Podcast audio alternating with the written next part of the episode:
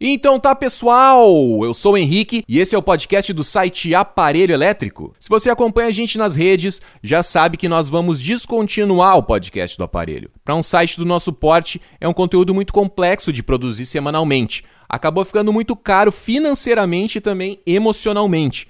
Por mais que a gente goste de produzir podcast, é um conteúdo que monopoliza a pauta e com isso outras áreas importantes do site acabam não recebendo a devida atenção. Então a gente está encerrando essa fase de podcasts semanais mas é possível que vez ou outra você tenha uma surpresa com um podcast novo no seu feed. Só que agora não tem a promessa de ser toda semana. Talvez você já tenha percebido que hoje publicamos dois podcasts. Sim, entraram dois episódios novos no seu feed. São dois episódios que já estavam na nossa esteira de produção e foram gravados ainda em junho. Apesar de soar meio contraditório, a gente está soltando os dois juntos para encerrar com chave de ouro essa fase legal. De muito trabalho e também de muito aprendizado. Não posso finalizar essa intro sem agradecer de coração algumas pessoas que foram essenciais para essa empreitada de lançar podcasts novos toda semana. Muito obrigado ao Michael Erdina, da Tomate Cereja, que topou ser nosso editor, a Giovana Beltrão, que também encarou a proposta indecente de participar semanalmente das gravações e ainda produzir notícias diárias para o site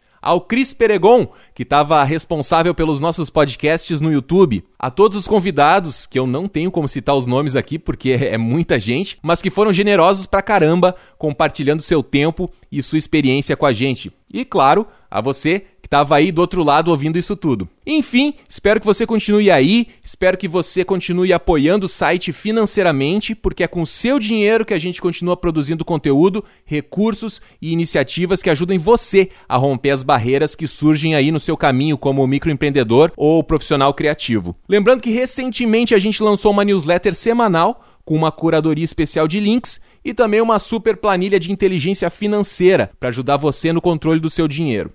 O aparelho elétrico é assim: quando deixa de funcionar em uma tomada, a gente liga ele em outra. Espero que você, ouvinte, entenda o momento e fique por perto, porque tem mais coisa boa vindo por aí. Agora, chega de conversa, bora ligar o aparelho.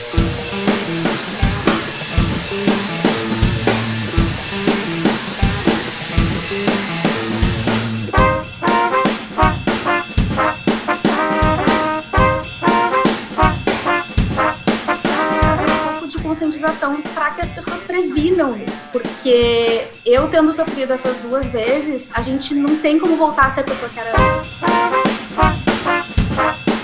Ela caiu e machucou e tal, desmaiou e ela acordou numa poça de sangue, assim, e aí ela foi rever toda a vida dela, tanto que ela fundou outra empresa.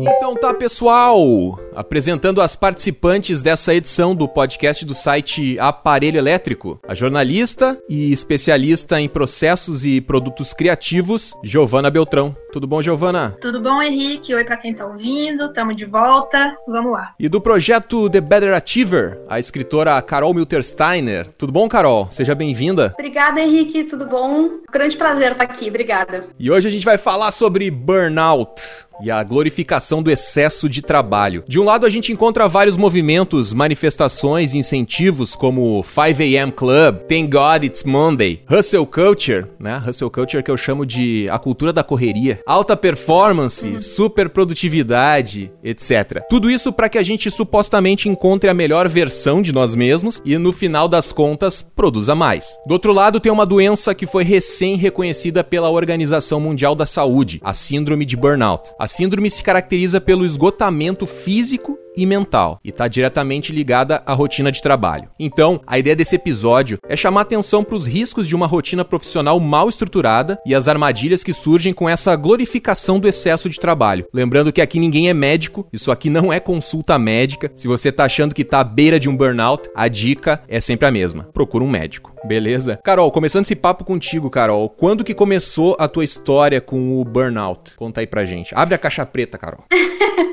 então, Henrique, uh, tem dois inícios, na verdade. O primeiro foi há uns cinco anos, eu acho, 2014, 2013, cinco, seis anos, em que eu estava trabalhando numa agência aí no Brasil, aí em Porto Alegre. Para quem não sabe, eu tô morando na Holanda agora, mas a gente já chega, já chega nessa parte da história. Então, assim, há uns cinco, seis anos atrás, eu estava numa agência, no ritmo frenético que a gente conhece de agência, e, e aí eu recebi no, no meu Skype. Eu tinha um, um gerente de projeto que ele era meu parceiro de Red Bull, que a gente, em algum momento, a gente descia no postinho de gasolina e tomava Red Bull porque já não dava mais. E a gente, não, não, vamos esticar mais um pouco, vamos mais um pouco. E aí ele me mandou uma mensagem no Skype com um link que era assim: descubra se você tem burnout. E aí eram assim 10 ou 12 questões, e aí eu gabaritei e ele também. Gabaritei, e a é gente ótimo. meio que brincou, assim, como se fosse uma coisa boa, sabe? Assim, ah, oh, nossa, tu vê que legal, a gente tá se super sangue, suor e lágrimas aqui e, e, saúde mental e física. Só que eu meio que deixei de lado porque eu não entendi muito o que que era e, enfim, a vida seguiu. Que ano que era isso, Carol, é... mais ou menos? Que ano que era isso? 2013 e 2014, mais 2013, ou menos. 2013, 2014, certo. Aí o, o, meu, meu segundo começo foi quando eu entendi, comecei a estudar o que que era burnout há uns dois, um ano e meio, dois atrás, já morando aqui na Holanda, porque eu sofri um burnout e fui diagnosticada aqui. E aí eu começando a ler a respeito, eu me lembrei desse, dessa mensagem do Skype lá de seis anos atrás e eu me dei conta, cara, isso já aconteceu comigo. E o que aconteceu comigo no Brasil foi que durante uns dois anos, pelo menos, eu tava indo além do meu limite, tava tendo mudança de comportamento, tava fazendo infecções uma atrás da outra, tava com a minha imunidade baixa, exausta, com aquela sensação de que eu tava indo além do meu limite. Só que eu não sabia na época, não fui diagnosticada também, enfim. E aí, quando eu percebi o que, que já tinha acontecido comigo antes, o que, que estava voltando a acontecer comigo aqui, eu percebi também que muita gente não sabia a respeito e que aqui na Holanda se fala um pouco mais, mas aí no Brasil, em outros países, ainda é um tema meio misterioso e principalmente em termos de mercado de trabalho é muito tabu. Só que como eu já estava, eu já não tinha um emprego do Brasil, já não tinha meu emprego daqui, eu pensei, e perdoe meu francês, eu pensei, foda-se, eu vou escrever sobre isso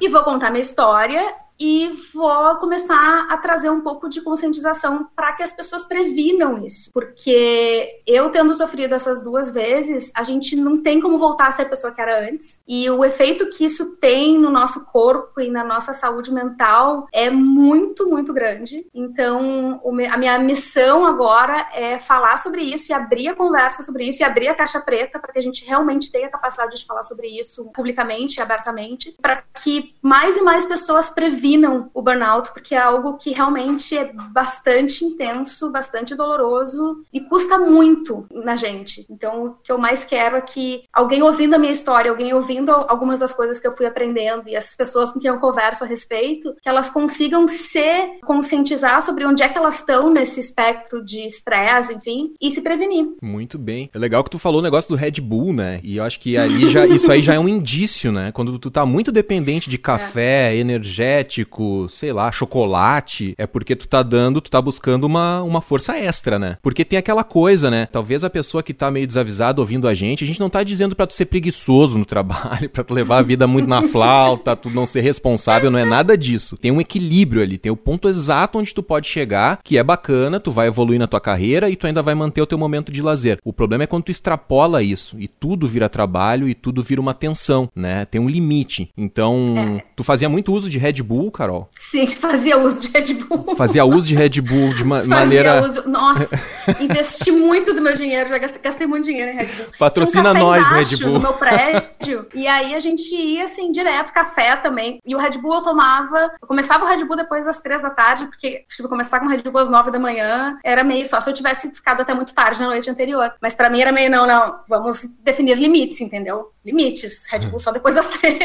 Todo dia, mas depois mas, das seis. Mas aí era assim, uns dois ou três. E o que acontece? Quem tá ouvindo dois, que dois já ou tomou três? Red Bull. Dois ou três? Às vezes sim. Caraca, no mesmo dia, assim? Então, quem tá ouvindo que já tomou Red Bull e que já tomou num estado de cansaço muito grande, o que que ele faz? Ele te dá energia, mas ele busca essa energia de um lugar que, na verdade, era para ter ficado ali. Era para é, Ele busca de um lugar que é meio que para emergência, assim. Ele meio que saca da tua reserva de emergência. E aí, depois que passa o efeito, tu te sente 50 vezes mais cansado. Então, na verdade, não é exatamente a coisa mais adequada a fazer. E que nem o que tu falou da cultura do, do trabalho, de, de trabalhar demais, enfim. Era para nós caso, sabe assim, uma medalha, assim, olha, a gente fazia tintim, Red Bull, enfim. E era, uau, nós, mostra que nós estamos super engajados com a empresa, que a gente não para de pensar na empresa, a gente não para de pensar no, na expansão e que a gente come, dorme e pensa nisso o tempo inteiro. Vestiu a camiseta. Azar, é, azar da família, azar amigos, não precisamos ter vida social, não precisamos descansar, é toda a nossa energia, todo o foco para isso. Caraca. E que é algo que nesses 5 a.m. club e tal, principalmente quando a gente fala de freelancers, de empreendedores, de pessoas autônomas, como todo resultado depende de ti, tu também fica com essa sensação de eu preciso estar trabalhando 100% do tempo, o tempo que eu não estou trabalhando, eu não estou ganhando, né? Tempo igual a dinheiro. Uhum. Então eu preciso estar trabalhando 100% do meu tempo. E se eu não me dedicar 130%, eu não vou estar chegando no onde eu quero chegar, e, enfim. Mas isso às vezes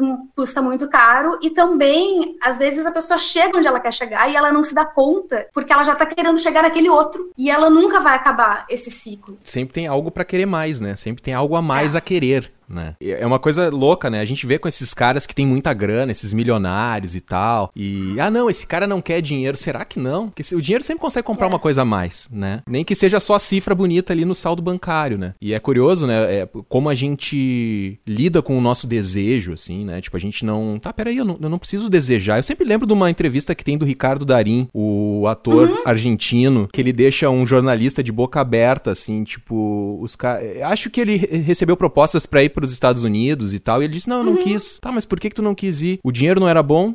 Ah, mas eu não precisava do dinheiro. Ah, mas não quer botar o teu filho numa escola melhor? Tu não quer comprar um outro carro, trocar de casa? O que eu já tenho já é bom, a escola deles já é boa, né? Tipo, as pessoas não estão uhum. acostumadas a... A gente é educado, né? A comprar, a ser uhum. consumista, a querer as coisas, uhum. né? Parece é. que nunca a gente se satisfaz, né? Já dizia o Mick Jagger, né? É, é verdade. O projeto que eu escrevo, enfim, que eu tenho hoje, ele se chama The Better Achiever, porque uma das coisas que eu percebi na minha recuperação do segundo burnout foi que eu tinha, em muitas das minhas decisões que me levaram a ter dois burnouts, elas eram em função de eu ter essa característica de ser overachiever, que é algo que em alguns, algumas empresas a gente já escutou falar no Brasil, mas ainda acho que não é tão usado. Mas o overachiever é o quê? O over é quando é além da conta e o achiever é de conquistar. Então é uma pessoa que vai muito além e que ela conquista mais do que é esperado dela. É aquela criança prodígio, sabe? É o Elon Musk. É essa galera que, sabe, vai lá e arregaça e faz muito mais e ganha enfileira medalha de ouro, enfim. E um, diferente de pessoas que, que têm muito sucesso, não necessariamente todas as pessoas vão se enquadrar nisso, mas muitas dessas pessoas que estão lá, né, lá em cima, no lugar mais alto que tem, elas estão fazendo isso porque elas têm uma necessidade interna e elas têm medo de rejeição, elas têm coisas muito complicadas para ser lidadas com terapia e que se elas não entenderem que nunca o cargo que elas estão ocupando, o salário que elas estão ganhando, o carro que elas estão comprando, aquilo nunca vai ser suficiente enquanto ela não se entender suficiente. Isso é uma coisa que tem pessoas que já meio que nascem ou que são meio que formadas nisso. Eu, desde que eu sou muito pequena, eu tenho esse comportamento e é uma coisa que eu tô me tornando mais consciente, entendendo os porquês disso. Mas como a gente vive numa sociedade muito competitiva e que olha muito para os Estados Unidos como, né, a gente quer ser que nem a galera lá dos Estados Unidos por algum motivo, em várias várias coisas a gente meio que se modela lá, que é também muito competitivo. Mesmo quem é mais relax, às vezes, acaba meio que adotando esse, esse personagem, essa característica, para meio conseguir sobreviver, porque parece que é só assim que a gente consegue ter sucesso, se a gente, se a gente fizer demais. Não, com certeza. São várias questões, né? É engraçado, assim, não é, não é uma coisa direta e reta para falar, né? Tem, tem várias ramificações. Tem uma outra coisa que eu fico pensando muito, assim. Eu vejo muito no meu. Isso que tu falou do negócio de autoconhecimento é o que a gente sempre prega aqui. Uhum. Quem escuta o aparelho já de, de, de muito tempo, de vários episódios para trás, já deve ter topado com essa recomendação. Ela é permanente, assim. Autoconhecimento, se analise, uhum. veja, procure uma psicóloga, um psicólogo, vai bater um papo de vez em quando, né? Que nem aquela história. A galera é. gosta muito de ir pra academia malhar o corpo. Tem que malhar a mente também, tem que entender os caminhos da mente, o porquê que Total. tu faz tal coisa, porquê que tu deixa de fazer tal coisa, para se entender, para se autoconhecer e ver aonde as tuas escolhas vão te levar, né? Mas uh, essa questão de rejeição que tu falou também, eu acho muito uhum, importante, uhum, essa questão da rejeição. O que me leva também, o que eu ia dizer, na verdade, não era nem rejeição, era a questão da identidade através do trabalho, né? Uhum. Tipo assim, uhum. o cara não quer dizer que ele tem um emprego chato quando ele conhece alguém na balada. ah, eu sou sei lá o quê. Não, eu, ele quer ser o CEO do projeto dele, né? Ele quer ser, hum. sei lá, um, um, cargo importante, né? Então, só vai conseguir isso se tu te esforçar, né? E eu não sei como que começou isso, sabe? Da onde que veio? Porque parece que veio com mais força nos últimos anos. Eu não sei se quando começou a bombar muito essa moda das startups. Hoje no Brasil é bizarro porque as pessoas não querem mais fazer um concurso público, que eu de certa maneira até acho bacana, né? Porque antigamente uhum. era só, a tua única carreira era ir para o concurso público. Mas agora a gente foi, parece que a gente foi até pro outro lado demais, assim, a gente foi pro outro oposto. Agora todo mundo quer empreender, quer empreender, uhum. empreender, empreender. E, cara, são perfis, cara, são perfis. Tem que entender que às vezes tu não tem perfil para empreender, às vezes tu não tem perfil para concurso público. Tem que se entender no meio dessa jogada. Mas no meio desse auê todo, eu vejo que tem muito isso, assim, ninguém quer ser o cara que não é interessante, né? E hoje parece que a tua identidade ela é construída pelo que tu faz e não pela uhum. pessoa que tu é, pelos valores que tu tem, se tu é uma pessoa educada, se tu é uma pessoa preocupada com os outros, se tu tem empatia. Não, é o que tu faz. Aquilo ali que vai dizer se tu é legal ou se tu não é, se tu é interessante ou se tu não é. E isso é perigoso, né? É. Tem um, um livro da Susan Cain que acho que vocês já devem ter lido, que é o. É um livro sobre introvertidos. Eu não vou saber como é que é o nome é, ah. em português. É, isso, é, o Quiet. O poder dos quietos, eu acho. Isso. Em português. E aí, eu acho que é nesse livro que é uma das primeiras histórias que ela conta, ela mostra justamente o que, que se valorizava alguns séculos atrás versus o que, que se valoriza hoje. Quando as pessoas não estavam estavam lá nas suas, suas fazendas e que não tinha essa estrutura de cidade que a gente tem hoje,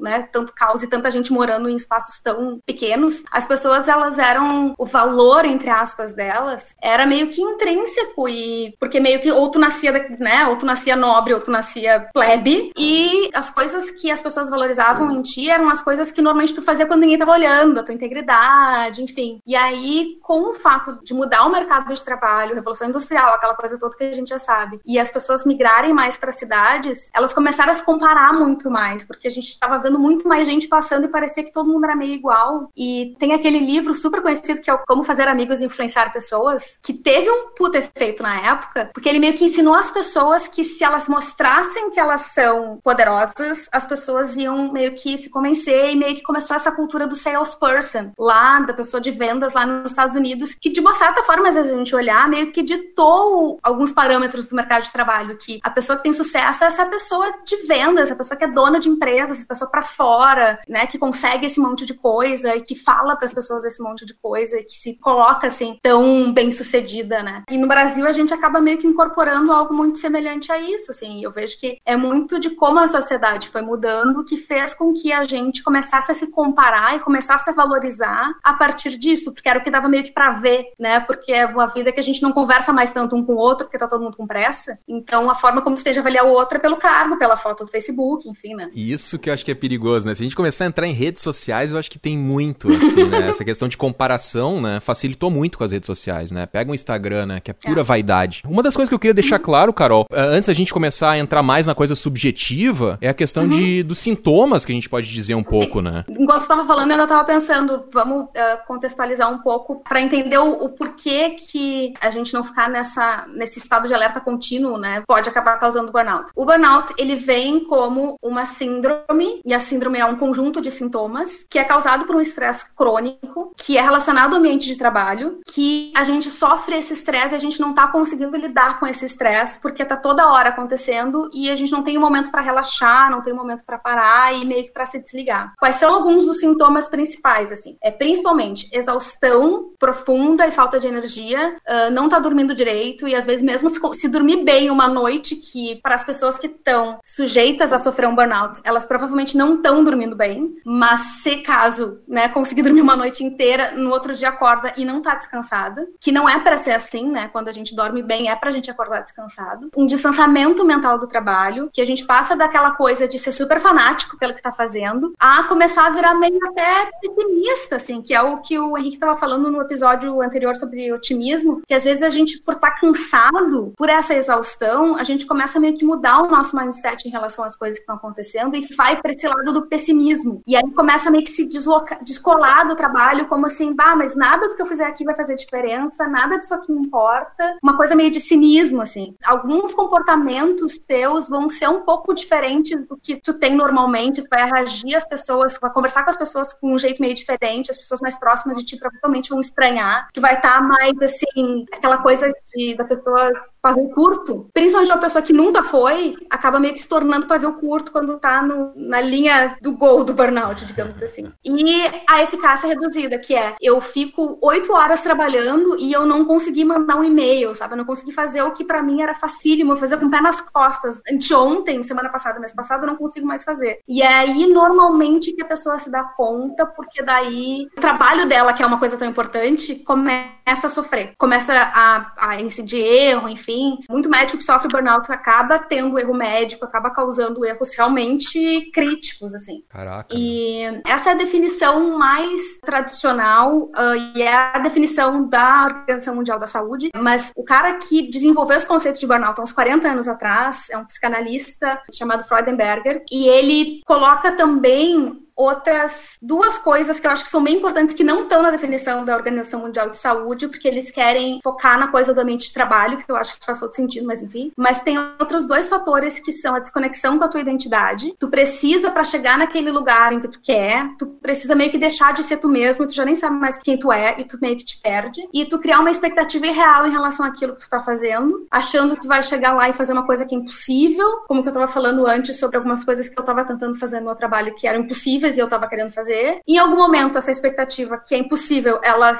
tu vê que não vai acontecer. E aí, com toda a exaustão, com isso tudo, o teu corpo acaba te derrubando e varia muito de pessoa para pessoa, mas assim, pode ser que tu fique na cama duas semanas e não consiga, mal consiga sair, tomar banho e não consegue sair de casa. É um nível de exaustão muito, muito profundo, que é meio que o, é um dos últimos níveis do burnout. É quando realmente o teu corpo diz assim: chega, daqui tu não vai mais pra lugar nenhum, parou. Tu trava, trava geral, assim, é, trava mesmo. É. Não é aquela coisa, ainda consigo ir pro trabalho. Não, tu travou, velho. Tu tá impraticável. É. Só para listar, então, aqui direitinho, assim, deixar numa uhum. listinha pro ouvinte. Sintomas, uhum. ó, de acordo com o Ministério da Saúde, sintomas do burnout: cansaço excessivo físico e mental, dor de cabeça frequente, alterações no apetite, insônia, dificuldades de concentração, sentimentos de fracasso e insegurança. Isso aqui é muito foda, meu. Sentimentos de fracasso uhum. e insegurança. Negatividade constante, sentimentos de derrota e desesperança, sentimentos de incompetência. Puta merda aí, ó. Síndrome do impostor. É. Alterações uhum. repentinas de humor, isolamento, fadiga, pressão alta, dores musculares, problemas gastrointestinais, alteração nos batimentos cardíacos. E para deixar claro pro ouvinte, tu não precisa estar tá com essa lista toda um, um ticado do lado ali, não precisa, não precisa bater todos, né? Isso aqui são todos os sintomas que foram mapeados, mas se tu tiver alguns deles, tu já acho que tu já te caracteriza, né, Carol? É, já... é. e é importante observar também que o burnout ele não é uma coisa do tipo uma gripe que tu pega hoje, amanhã tu tá espirrando. É uma coisa que às vezes se arrasta por anos.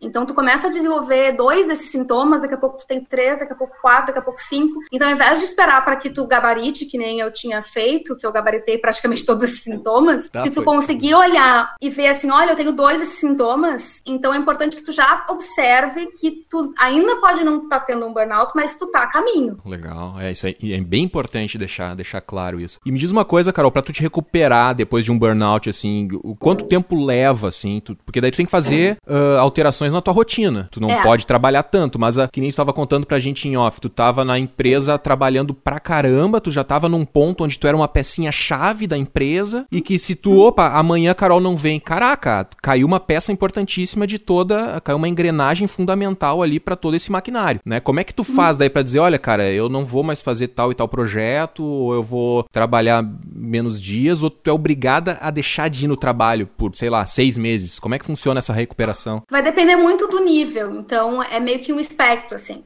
Tu vai indo e pode ser que tu esteja indisposto ou que tu não perceba, é muito de tu entender como é que tu tá te sentindo. Pode ser que tu esteja meio que indisposto e precisando de uma semana e pode ser que se tu não conseguir sair da cama, tu vai ter que ficar ali ah, de eterno, sei lá, muito tempo. Quando eu tive aqui na Holanda, eu fiquei as primeiras duas ou três semanas, eu ficava dizendo, não, amanhã eu volto, amanhã eu volto, amanhã eu volto. E amanhã eu não voltava, e eu não conseguia e aí eu ia no médico, o médico dizia, não, tem que. Agora parou, né? Então isso é uma coisa bastante delicada, porque depende do, do nível de exaustão que tu tá, mas na verdade o teu corpo vai te dizer, porque ele vai te deixar ir trabalhar ou não. E aí, em relação a como é que tu vê isso, se tu tá numa empresa, enfim, o quanto mais a gente consegue gerir as coisas de forma que a gente não seja essa pessoa insubstituível e que se eu sair de férias o mundo acaba, né? Porque todo mundo tá suscetível a ter um problema de saúde, todo mundo tá suscetível a não conseguir trabalhar um dia. E uma das coisas que a gente acaba pecando muito, pra gente meio que mostrar pra gente, pro mundo que a gente é importante, é essa coisa do eu sou insubstituível, só eu sei fazer desse jeito. E se eu ficar doente, eu precisar ficar três meses em casa, ferrou para todo mundo. Isso também denota o quanto que essa pessoa tava inapta a delegar e a passar para outras pessoas para que ela conseguisse ter liberdade de, sei lá, tirar férias, né? Que é muito o que aconteceu comigo, né? É uma loucura. Ô, Giovana, tu faz alguma coisa no teu dia a dia para tu gerenciar o teu. Porque tem uma coisa que eu acho que é interessante, né, que, nesse papo, que a gente fala muito de gerenciar o tempo, né? Que nem no início eu listei ali um monte de uhum. movimentos e coisas que sempre a gente tá nessa de. A gente aqui no aparelho mesmo, a gente fala muito de produtividade, né? De maneira de como tu vai gerenciar melhor o teu tempo, tu vai organizar suas tarefas para tu poder concluir mais tarefas em menos tempo, né? E acho que isso aí é perigoso, né? Porque daqui a pouco tu tá otimizando o teu tempo, que antes eram de 8 horas de trabalho diária, tu aprendeu a otimizar essas 8 horas, tu já tá atingindo, fazendo um ótimo trabalho dentro dessas 8 horas, mas como tu te organizou bem, daqui a pouco tu tá fazendo mais horas e mais horas, e aí tu passa do ponto. E a gente uhum. acaba falando muito de gerenciar as horas, de gerenciar o tempo, mas a gente esquece que a gente tem uma energia, que a gente precisa ir para casa descansar para recuperar a bateria para no outro dia voltar, né? Então acho que tem uma questão importante que é gerenciar a nossa energia, né, Giovana? Eu não sei se tu pensa alguma já chegou a, a tipo a criar uma receitinha, tipo, ó, daqui eu tô exagerando, tipo assim, eu tô te dizendo isso porque eu nos últimos dias comecei a fazer assim, meu, cheguei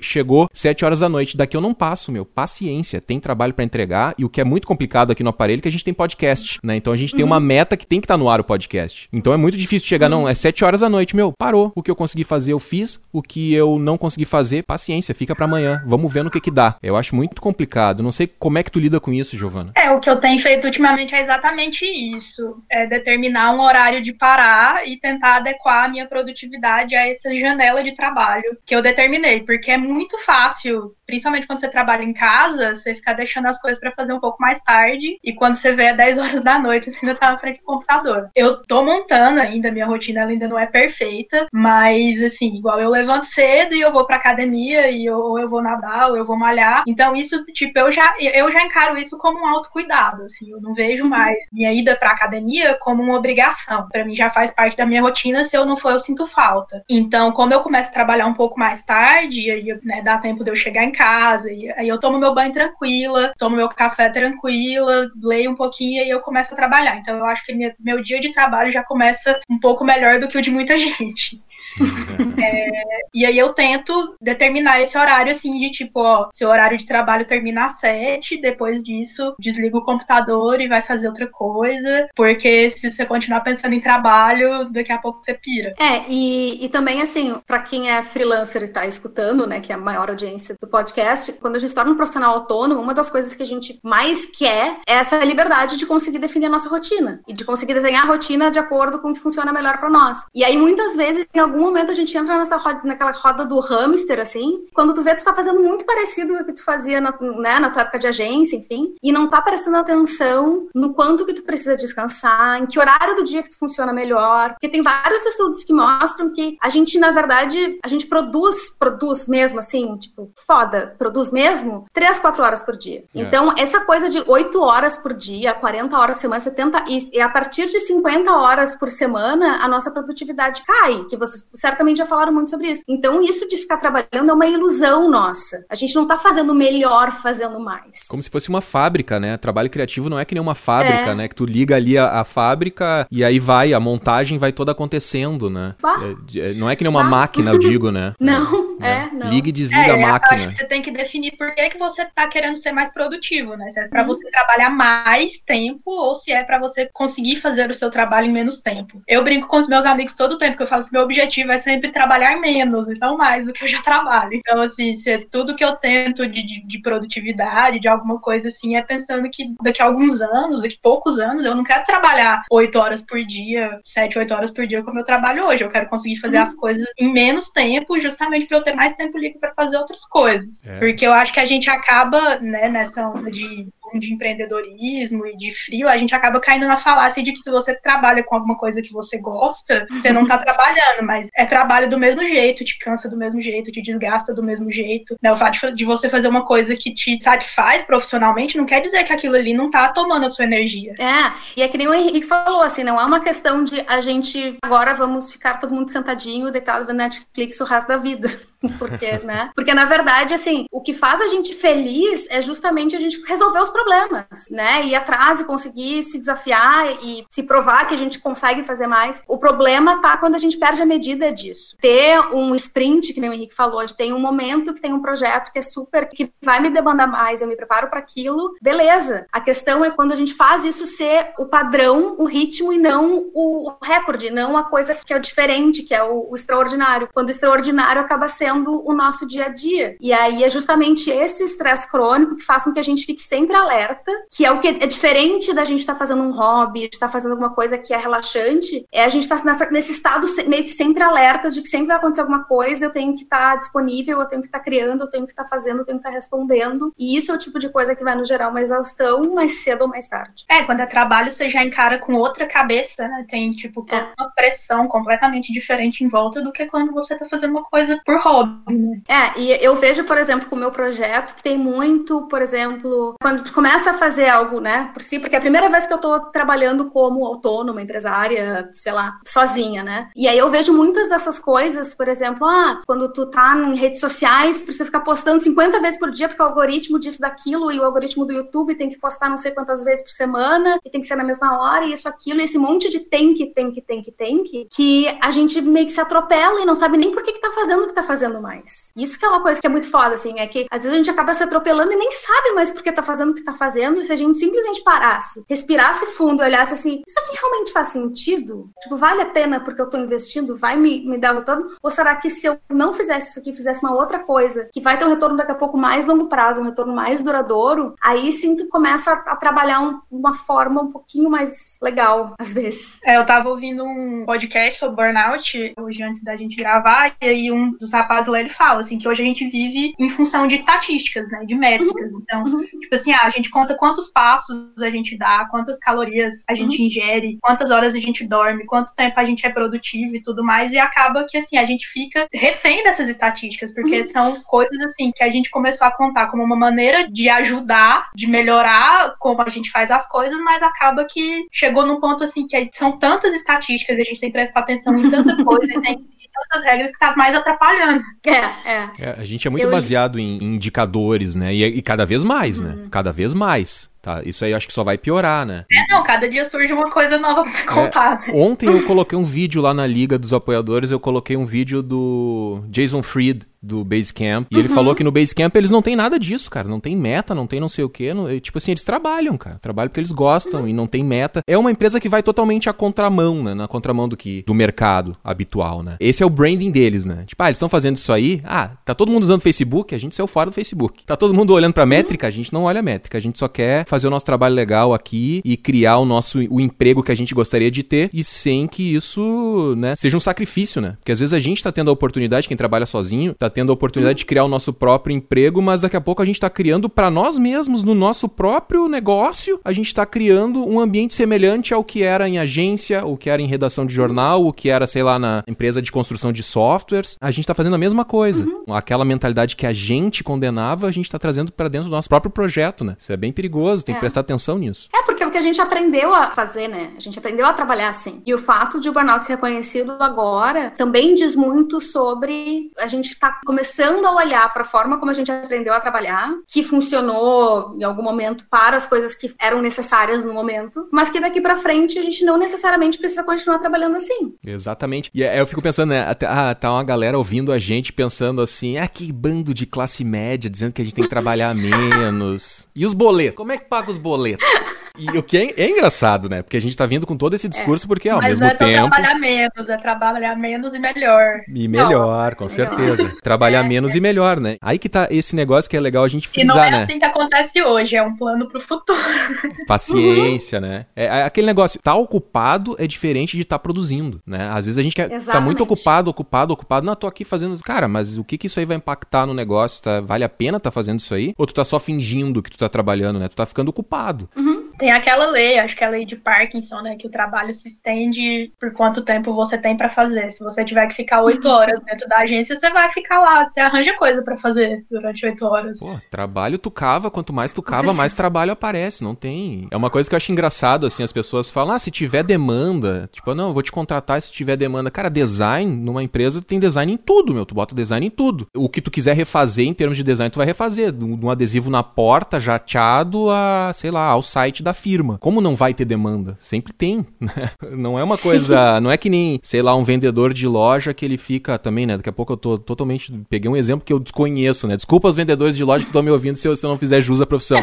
Mas o vendedor que ele fica ali no ponto de venda, chegou o cliente, ele atende, né? Mas até acredito hum. eu que esse próprio vendedor daqui a pouco tem que fazer algum trabalho administrativo lá. O trabalho é uma coisa que não, não desaparece, é que nem gremlin, né? Jogou água, vai se multiplicando. E é por isso que é perigoso, né? Porque se tu tiver muito tempo, tu vai trabalhar muito mais. E ainda mais quem trabalha em casa, né? Que tu não sai do escritório, né? Fica aquela confusão. É, eu não sei se foi na Dinamarca, é um país nórdico agora que eles estipularam o dia de seis horas, né, de trabalho. Seis horas é o máximo. E parece que tem Sim. dado certo por lá, né? Exatamente por isso. Se você fizer o trabalho que você faz em oito horas, você consegue fazer em seis. Imagino é. eu que na maioria das profissões, pelo menos. É, eu trabalhei alguns meses aqui na Holanda e no primeiro dia de trabalho aqui eu fiquei muito impressionada porque as pessoas, elas chegam no trabalho e elas estão trabalhando 100% do tempo. Que é uma coisa que, assim, no Brasil a gente é muito estressante a rotina de agência e tudo mais, mas tem um nível de enrolação também que às vezes a gente perde muito tempo, entendeu? Nossa, aí vai lá, toma um café, desce para fumar,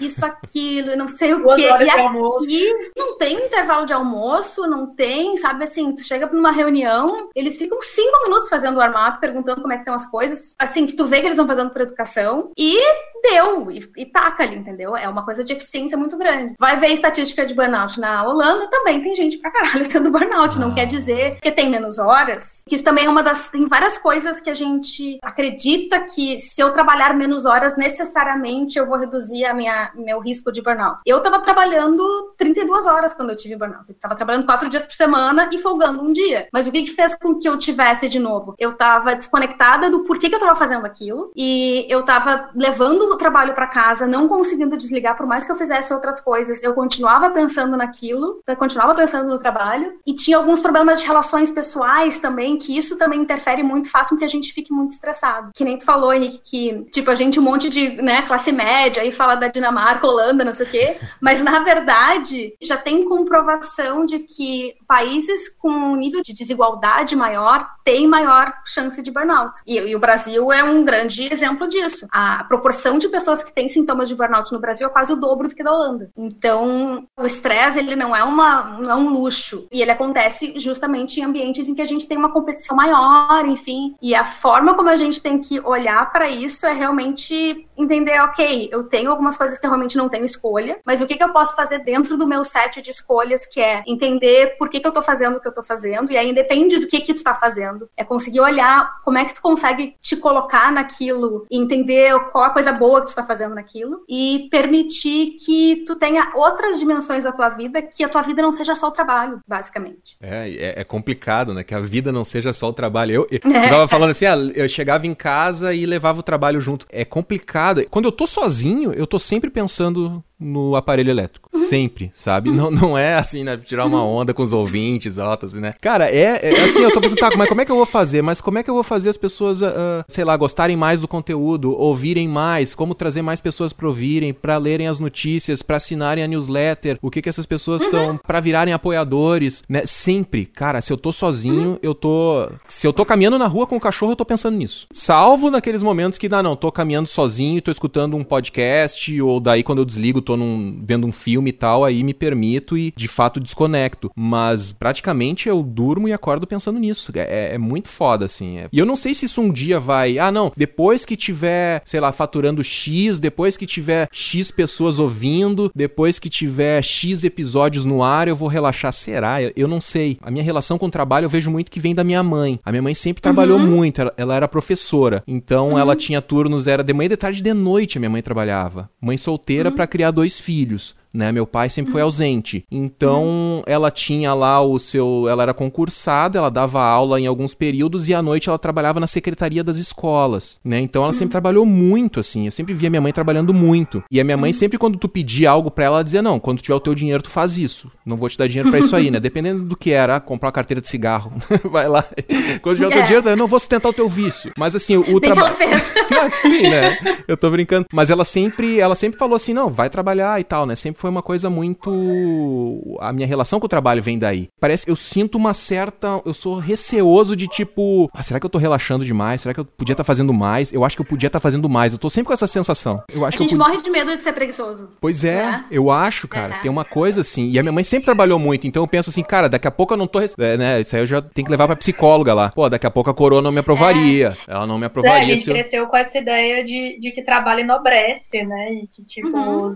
quem não trabalha é vagabundo mundo e tal. Sim, Deus ajuda quem cedo madruga, tudo é Exatamente. É, é a glorificação do... Só que aí que tá, cara, tu tem que fazer o teu trabalho e ir embora, né? Tipo assim, Carol, na uhum. época que a gente trabalhou junto, uh, eu me lembro assim que, uhum. que, tinha gente que ficava muito há mais tempo e tinha gente que não fazia questão de ficar. Sim. Tipo, meu, tu precisa é. ficar, mas, cara, eu, eu tô sendo pago pra ir embora às seis da tarde. E a galera ia embora, né? E aí rolava uma chacotinha, né? A galera ainda falava assim, ó, fica na consciência, fica na tua consciência que tá saindo agora. Então, a gente tem toda uma...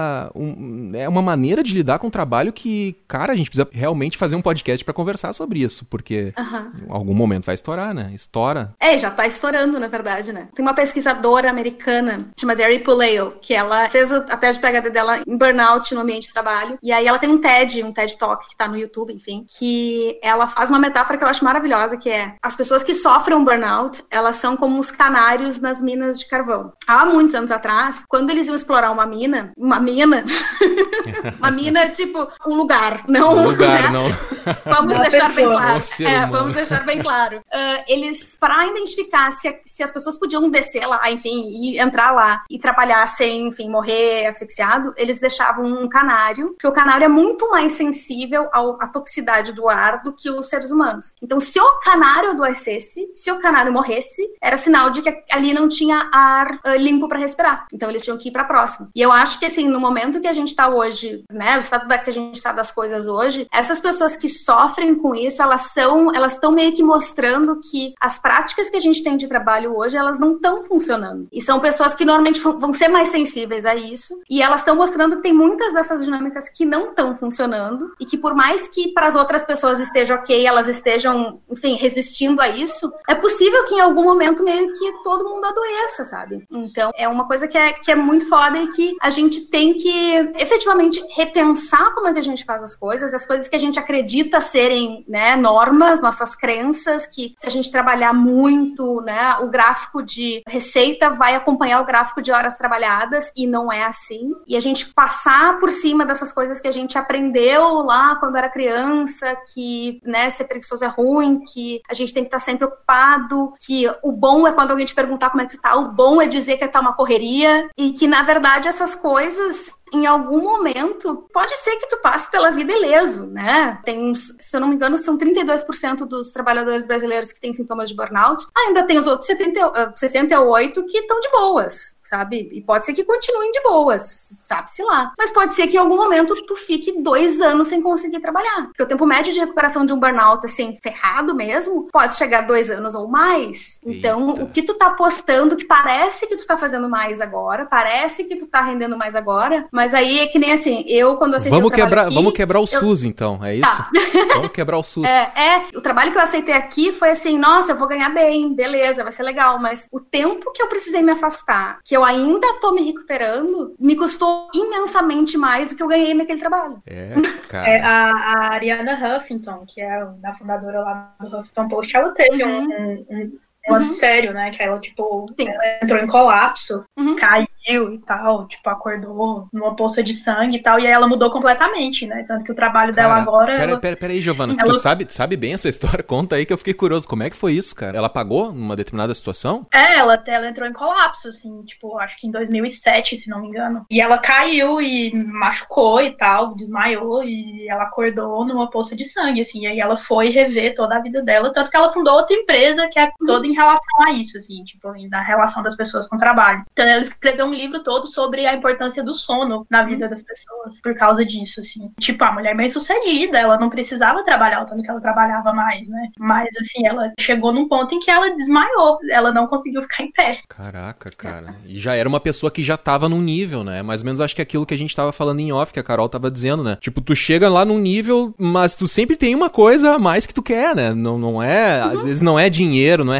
realização, legado, sei lá, daqui a pouco é uma coisa psicológica que nem mesmo a pessoa consegue se dar conta, né, do porquê que ela tá fazendo aquilo. E é aquela coisa, né, quanto mais tu atinge, mais tu precisa fazer para sustentar aquilo que tu conquistou, né? Então, sim, sim, é... e eu acho que a pressão aumenta também, porque é igual no caso dela, né? Ela tava à frente de uma puta de uma empresa enorme, assim, então tinha muita gente ali dependendo dela, né? Ela tinha que pagar muitos funcionários, tinha muitas famílias, muitas pessoas ali que dependiam do Huffington Post dar funcionar e, e dar lucro e tudo mais, né? Então acho que isso também pesa muito, né? É, e assim, a estatística que eu tenho aqui da Holanda, não tem tanto em outros países, mas assim, a estatística que eu tenho da Holanda é que as mulheres são quase o dobro da susceptibilidade para ter burnout ou para ter né, esses sintomas de exaustão e de estresse extremo. Ele chega muito mais das mulheres, as mulheres tendem a sofrer com isso muito mais. E aí entra muito naquele tópico do, do da síndrome do impostor, que a mulher acaba tendo mais também. Não significa que o homem também não sofra disso, mas acaba entrando naquilo de porque eu tenho a síndrome do impostor, eu preciso continuar me provando. Eu cheguei lá bem longe, mas eu continuo achando que eu não merecia estar aqui. E eu vou continuar fazendo tudo que eu posso, porque eu ainda não estou fazendo o suficiente. E aí chega no ponto da, da Ariana, e enfim, tem vários outros exemplos de pessoas que entram em depressão, ou que precisam sair do trabalho por alguns meses, ou que precisam fazer uma mudança muito brusca, porque, enfim, chegaram no seu limite do seu corpo, né? Que a gente não. Que às vezes, se a gente não tá atento, a gente passa e nem se dá conta. É, uma loucura. O negócio é parar de trabalhar, galera. Vão todo mundo pra praia. O negócio é renda mínima universal, aí vão pra praia tomar é caipirinha. É igual a, a Ariana Hampton, toda vez que alguém pergunta pra ela alguma coisa, ela fala, não, vai dormir. É dormir. É. Então, eu comecei a fazer esse projeto justamente porque pra mim ficou assim, cara, não é possível que pra gente conseguir fazer alguma coisa legal, a gente precise, de novo, pardon my Friend, assim, a gente precisa se fuder. Não é possível que a gente precise, sabe, ficar doente, que a gente precise abrir mão dos nossos princípios, nossos valores, nossa ética e da nossa família, enfim. Não é possível. Tem gente que faz e tem gente que é feliz e que tá chegando em lugares bem legais e tá fazendo coisas muito boas sem precisar se escandalhar no processo, né? E o que eu meio que procuro para mim é justamente isso, assim, o que que eu consigo fazer que possa ser legal, enfim, possa também pagar minhas contas, né? Que, mas que tenha esse meio que esse limite, assim, tá? A partir daqui eu sei que tá tirando leite de pedra e eu, em algum momento isso vai dar ruim para mim. Eu, para mim, assim, as minhas experiências com os burnout, elas foram tão ruins, mas tão ruins e tão pesadas que para mim, assim, eu não tenho como me dar o luxo de sofrer um terceiro. Então, por mais que eu fique com medo de, de né, né? Tá, mas e, e grana, isso aqui, assim, Cara, é saúde. Porque, assim, não adianta meu salário se eu estiver morta, se eu estiver com câncer, se eu estiver com alguma coisa assim. Eu conheço pessoas que desenvolveram problemas cardíacos depois do burnout, que desenvolveram doença autoimune depois do burnout. Então é uma coisa muito séria isso, né? Nossa. É. é. Como é que é aquela frase que tem uma frase que é, não sei de quem que é essa frase, que é assim, os homens gastam toda a sua saúde para conquistar dinheiro, depois todo o dinheiro para conquistar de volta a sua saúde, né? É, é, mais ou menos isso. É uma coisa muito louca, né? Porque a gente tá falando aqui, pessoal, não é para parar de trabalhar, que trabalho é ruim, não é nada disso, né? O negócio é trabalhar direito, trabalhar com calma para ter longevidade no teu trabalho. Também não adianta tu te é, matar. avaliar como você está trabalhando e ver se precisa fazer mudanças, né? Exato, avaliar avaliar, muito boa essa palavra, avaliar como é que tu tá, né? Fazer um diagnóstico de como é que tá a tua rotina de trabalho, se tá legal, se tu tá exagerando demais, né? Nossa, eu agora, né, que uh, culminou nesse podcast assim, mas eu tava nos, os últimos três meses foi muito pegado para mim, assim. Eu entrei num ritmo de trabalho que para mim era normal, assim. Trabalhava, tava trabalhando direto, assim, e comendo muito, né? E volta e meia, uhum. assim, ó, tomando muito café. Eu tenho uma relação de amor e ódio com o café, eu sempre digo isso aqui no podcast. Assim, eu adoro café, mas eu sei que quando eu tô fazendo uso de muito café é porque alguma coisa, eu tô com uma ansiedade além do, do normal, assim, que eu já tenho uma ansiedadezinha uhum. que me atrapalha um pouco, e se eu não cuidar, vou ali, começo a comer muito, muita fome, e aí, cara, descamba. Então tem que fazer essa avaliação uhum. mesmo no trabalho ali para conseguir trabalhar direito, né? Só que assim, é uma coisa, né? A gente tá jogando muita merda no ventilador, né? E aqui, infelizmente, já tá quase dando o nosso tempo, mas é bizarro, né? Porque a gente tá fazendo um diagnóstico de que a gente tá trabalhando, que o nosso ritmo de trabalho pode levar a uma exaustão, que é um momento, né, um extremo disso, mas também a gente vive num país que a economia é foda, né, cara? Tipo, não tá. Uhum. Não, aqui no Brasil, agora não tem nenhum número aqui, mas é uma cacetada de desempregado. Então o cara vai começar a se desdobrar, né? É uma coisa que é. tu não tem, né? Se correr, o bicho pega, né? Como é que se correr, o bicho uhum. pega e se ficar, o bicho come. Se ficar, o bicho come. É, é então a, a, gente vai ficar devendo, eu acho, essas respostas pra audiência. Não é, não é, não vai ter um desfecho sensacional aqui no final, a menos que a, jo... a parte 2. Não, tem, tem o final edificante da Giovana sempre. Aí quem escuta com frequência sabe. Daqui a pouco a Giovana vai tirar um coelho da cartola, a gente não sabe. Mas é que eu acho que a gente não, não vai trazer respostas nesse sentido, né? Mas assim, o alerta fica. Analise, né? Como é que você tá fazendo o seu uhum. trabalho, né? Porque a questão, assim, não adianta também tu trabalhar dois anos na pauleira ali, fazendo coisa, virando noite, não, porque eu sou novo, eu tenho que fazer isso, e depois tu ficar mais dois parado. E tu tem que conseguir continuar trabalhando, né? Se tu gosta desse emprego que tu tem hoje, se tu gosta do projeto que tu tá tendo hoje, acredito eu que tu te imagina fazendo 20, 30 anos esse projeto, né? uhum. né? Então vai com calma, cara, paciência, né? E uma coisa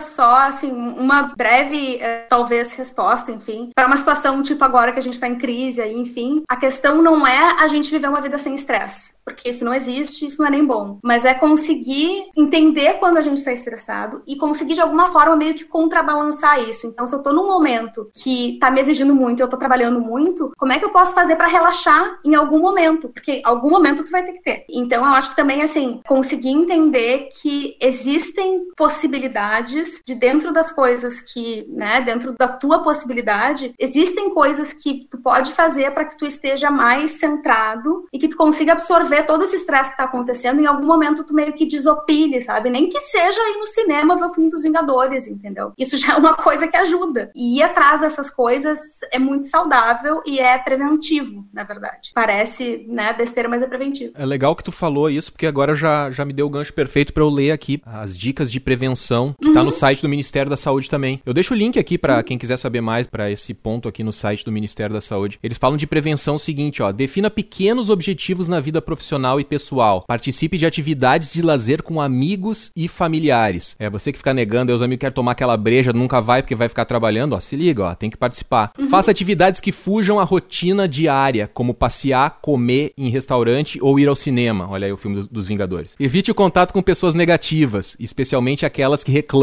do trabalho ou dos outros. Às vezes eu sei que eu sou essa pessoa negativa, eu falo muito mal, assim, do, do, trabalho e tal, reclame e tal. Tem que se ligar também, evitar o contato e às vezes tu já é essa pessoa também, tem que ficar ligado. Converse é. com alguém de confiança sobre o, o, que tu tá sentindo. Converse com alguém de confiança sobre o que se está sentindo. Faça atividades uhum. físicas regulares. Pode ser academia, caminhada, corrida, bicicleta, remo, natação. Giovana aí, natação. Evite consumo de bebidas alcoólicas. Isso aqui é difícil, né? Porque o cara teve um dia ferrado no trabalho, eu quero só uhum. tomar uma uhum. breja, né? Olha aí, ó. Cuidado, evite consumo de bebidas é. alcoólicas, tabaco ou outras drogas, porque só vai piorar a confusão mental, né? Tem que tomar uhum. cuidado com isso aí. Não se automedique, nem tome remédio sem prescrição médica, né? Lembrando aí, como eu disse no início aqui, isso aqui não é consulta médica, né? tá pensando aí que de repente pode estar à beira de um burnout, não tá se sentindo bem em relação ao trabalho, procura um médico aí que ele vai saber te orientar melhor e, e tomar as devidas precauções. Quer falar mais alguma coisa a respeito disso, Carol? Da prevenção aqui? Eu acho que é mais ou menos isso que tu falou. Tem também, eu não sei se chegou a mencionar a meditação, que é uma, uma prática que ela é, ela é bem importante e simples e gratuita e rápida, que é como tu falou no, eu acho que foi no episódio sobre workaholismo, que tu tinha a sensação de que tu tá, que em alguns momentos, né, tu tá com aquela sensação de que tu tá sempre alerta, e quando tu medita, essa, esse teu estado, ele meio que fica mais tranquilo. Uhum. Então, a meditação, ela, ela afeta, assim, fisiologicamente o nosso cérebro para que a gente tenha a capacidade de lidar melhor com o estresse. Então, por mais que, né, pareça batido, já que tem um monte de gente falando de meditação e, para, e vendendo como se fosse uma coisa muito milagrosa, enfim, é, efetivamente, assim, não vai resolver todos os seus problemas, mas isso é uma das coisas que vai fazer bastante sentido, que vai ajudar bastante. E hum, autoconhecimento é algo que vocês já falam bastante, que eu também vou apoiar